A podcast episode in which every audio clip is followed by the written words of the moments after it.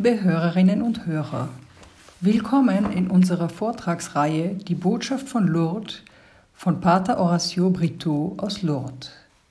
Wir befinden uns in dem Modul Die Botschaft von Lourdes im Licht des Evangeliums, vorgetragen von Adelheid Gemmingen. Heute folgen wir dem dritten Kapitel Quelle und Buße. Nach der dritten Erscheinung und bis zur achten Begegnung fällt kein Wort mehr. Bernadette macht somit eine noch tiefer gehende Erfahrung des Gebets, der Stille und der Betrachtung. Maria wie Bernadette verinnerlichen und vertiefen ihren anfänglichen Dialog. Das entspricht gewissermaßen einer Phase des Kennenlernens. Mit der achten Erscheinung ändert sich alles. Bernadette vollzieht in den Augen der Menschen, die zur Grotte gekommen sind, schockierende und unverständliche Gesten, wobei ihr Gesicht von Traurigkeit, Leid und Schmerz gezeichnet ist. Was sind das für Gesten? Sie rutscht auf den Knien und küsst den Boden, sie isst bittere Kräuter und sie beschmiert sich ihr Gesicht mit Schlamm und zeigt sich der Menge. Bernadette wiederholt diese Gesten, während vier aufeinander folgenden Erscheinungen zwischen der achten und der elften. Das Wesentliche passiert im Inneren der Grotte, auf der von vorne gesehenen linken Seite. Genau dort kniet Bernadette nieder und wühlt mit ihren Fingern im Boden. Die Erde wird unmittelbar zu feuchtem Schlamm. Sie füllt ihre beiden Hände mit diesem Schlamm und beschmiert sich ihr von Schmerz schon gezeichnetes Gesicht. Alle sind zutiefst schockiert. Bernadette setzt ihre Handlung fort. Mittlerweile kommt auf ihr Graben schlammiges Wasser, was sie schließlich trinkt, nachdem sie es dreimal hintereinander wieder ausgespuckt hat. Alle Leute um sie herum zeigen sich bestürzt.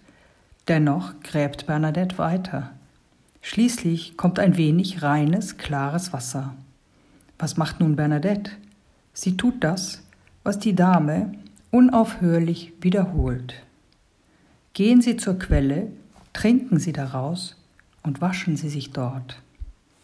Während sie diese Gesten erfüllt, hört Bernadette sich selbst, Litanei ähnlich, immer wieder dieselben Worte sagen. Buße, Buße, Buße. Wir werden auf diese Worte noch zurückkommen.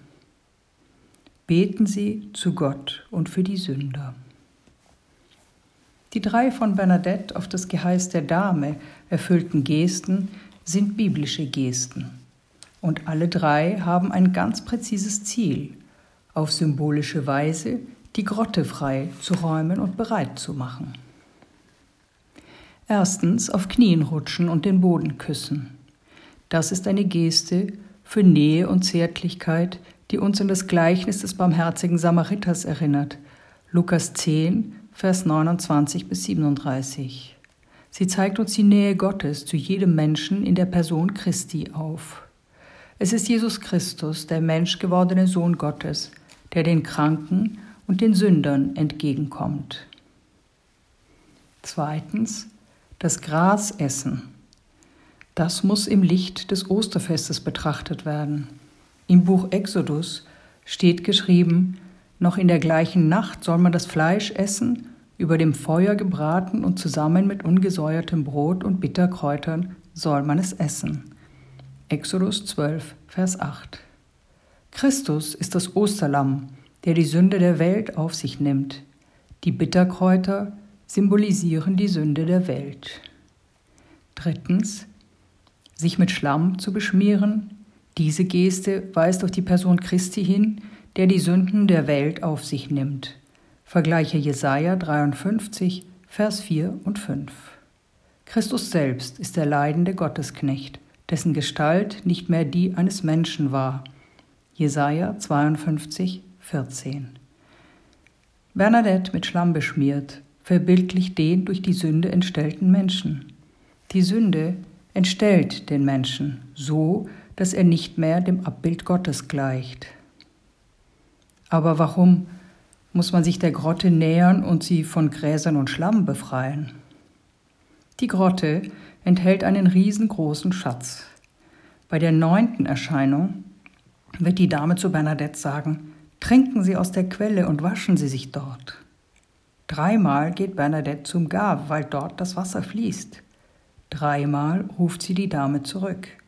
Beim vierten Mal zeigt sie ihr genau den Ort, an dem Bernadette graben soll und eine Quelle mit klarem Wasser hervorsprudeln wird. Was will uns die Dame damit sagen?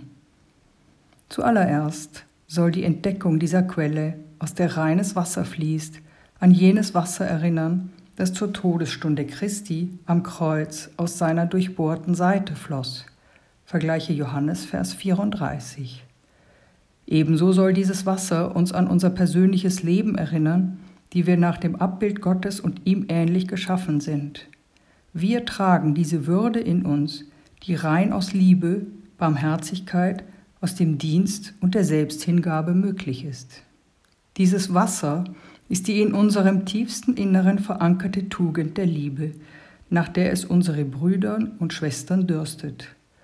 Wir, die wir durch das Wasser der Taufe von der Sünde gereinigt sind, müssen unaufhörlich an die Quelle der Sakramente zurückkehren, um rein zu werden. Wir müssen aber auch die Quelle wiederfinden, die der Herr im Inneren unseres Herzens gelegt hat. So wie die Quelle der Grotte durch Schlamm verdeckt war, so wird auch die Quelle unseres Herzens durch unsere Sünden übertüncht. Und ähnlich wie für Bernadette in der Grotte ist diese Quelle auch uns nur zugänglich, wenn eine andere Person sie uns zeigt. Was ihr einem meiner geringsten Brüder getan habt, das habt ihr mir getan, Matthäus 25, Vers 40. So dürstet der Kranke, der Arme, unser Bruder und unsere Schwester nach unserer Liebe. Auch im Leben eines Ehepaares hat der Mann die Fähigkeit und den Auftrag, die Quelle der Liebe, die im Herzen seiner Frau ist, freizulegen und zum Fließen zu bringen. Ebenso hat die Ehefrau genau dieselbe Mission, die Quelle der Liebe, die im Herzen ihres Mannes ist, sprudeln zu lassen. Doch sind diese Fähigkeiten und dieser Auftrag nicht allein Eheleuten vorbehalten. In Wirklichkeit ist jede menschliche Beziehung von Schöpfer dazu bestimmt, dass sich die Liebe entfalte, damit der Mann wie die Frau tatsächlich Abbild Gottes werden und ihm ähnlich. Genauer gesagt, jeden von uns dürstet es nach der Liebe des anderen, das ist der tiefe Sinn der Wallfahrt. Wir sind also nicht dazu berufen, uns auf oberflächliche Weise zu begegnen und dabei am Rand der Grotte zu verharren. Wir sind dazu berufen, durch die Liebe, die im Innersten unseres Herzens wie auch im Herzen unseres Nächsten wohnt, das Beste zu geben und zu erhalten.